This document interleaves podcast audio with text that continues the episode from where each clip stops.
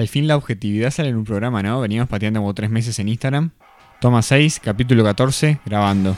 Felices son los lunes ahora que volvió la radio. Y para no ser menos, los resúmenes semanales se suman a la grilla de No Soy Yo Sos Vos. Y vos vas a poder escucharlo en directo todos los lunes de las 20 horas. Para tirar chivos ando bien, ¿eh? Podríamos, algún día si sí, un sponsor o algo. Empezamos nuestro recorrido hablando del retorno a clases, porque hoy lunes volvieron las clases presenciales de primero, segundo y tercero de primaria en Canelones, Montevideo y Salto. La semana que viene retornarán a las aulas los alumnos del segundo ciclo de educación primaria, a excepción de los escolares de Montevideo y Canelones, que lo harán el 21 de este mes. Y hablando de protocolos, el gobierno realizó este sábado el primer piloto del pase responsable Pase Verde, con el fin de reactivar el sector cultural. El evento se llevó a cabo en la sala Hugo Balso del Auditorio Nacional de la Reta. Se presentó la obra Workshop Coreográfico 2021 por el Ballet Nacional del Sodre. A todos los participantes se les realizó un test de antígenos que debe dar negativo previo al ingreso al espectáculo, donde además deben mantener distancia y tapabocas. El hecho generó mucha controversia y opiniones contrapuestas sobre la pertinencia o no de la prueba en este contexto. Además, afuera se realizaron dos manifestaciones paralelas. Por un lado, trabajadores de la cultura expresaron su preocupación por las medidas aplicadas al sector, y por el otro, un grupo de antivacunas liderado por Salle en contra de la aplicación del pase verde. Vamos a hablar ahora de Spotify, porque la plataforma, donde además podés escuchar todos los capítulos de la objetividad y los programas de la radio, Viño Viño, lanzó una función llamada Only You,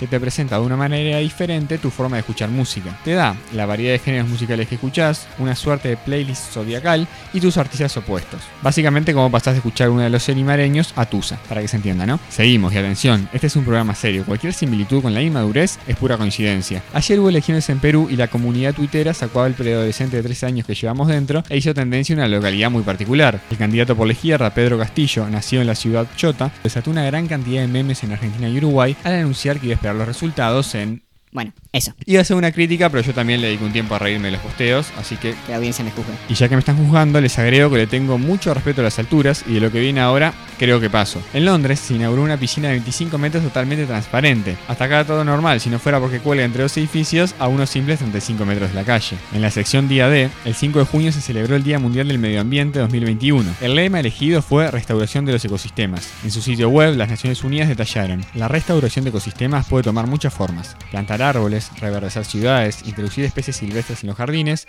cambiar la dieta o limpiar ríos y costas. El artista italiano Salvatore Garau creó y vendió mediante subasta y por 15.000 euros una escultura a la que le llamó Yo Soy. El detalle que coloca esta noticia en la sección es que la obra es invisible, sí, inmaterial, no existe, o si existe lo hace en la mente de su creador. Las instrucciones son detalladas en el certificado de garantía firmado y sellado por el artista, que a fin de cuentas es lo único material que se llevará el comprador. Dicen que de la mano con la escultura se vendrían todas las copas internacionales que han ganado los grandes en el último siglo. No se enojen, no se enojen, pero de alguna forma te voy a enganchar lo que viene ahora. Porque la semana pasada comentábamos sobre el sorteo de la Copa Sudamericana y la probabilidad de que se crucen los grandes de nuestro país. Más o menos 4 minutos demoraron en seguir las bobillas de Peñarol y Nacional, que se cruzarán en octavos de final el 15 y 22 de julio. Sería muy ansioso decir que en este momento faltan unos 37 días y 40 minutos para el partido. Así que no lo vamos a decir. Pero antes se va a jugar la Copa América. Perdón, reformulo. Pero antes, ¿se va a jugar la Copa América? Brasil, que fue confirmado sede del torneo, se encuentra en un terremoto entre jugadores y cuerpo técnico, federación y gobierno. Los jugadores de las ligas europeas manifestaron su postura de no querer jugar en Brasil, y ahora se espera ver qué decisión toma el plantel al respecto. La prensa especula con la posibilidad de que Brasil se presente con otro técnico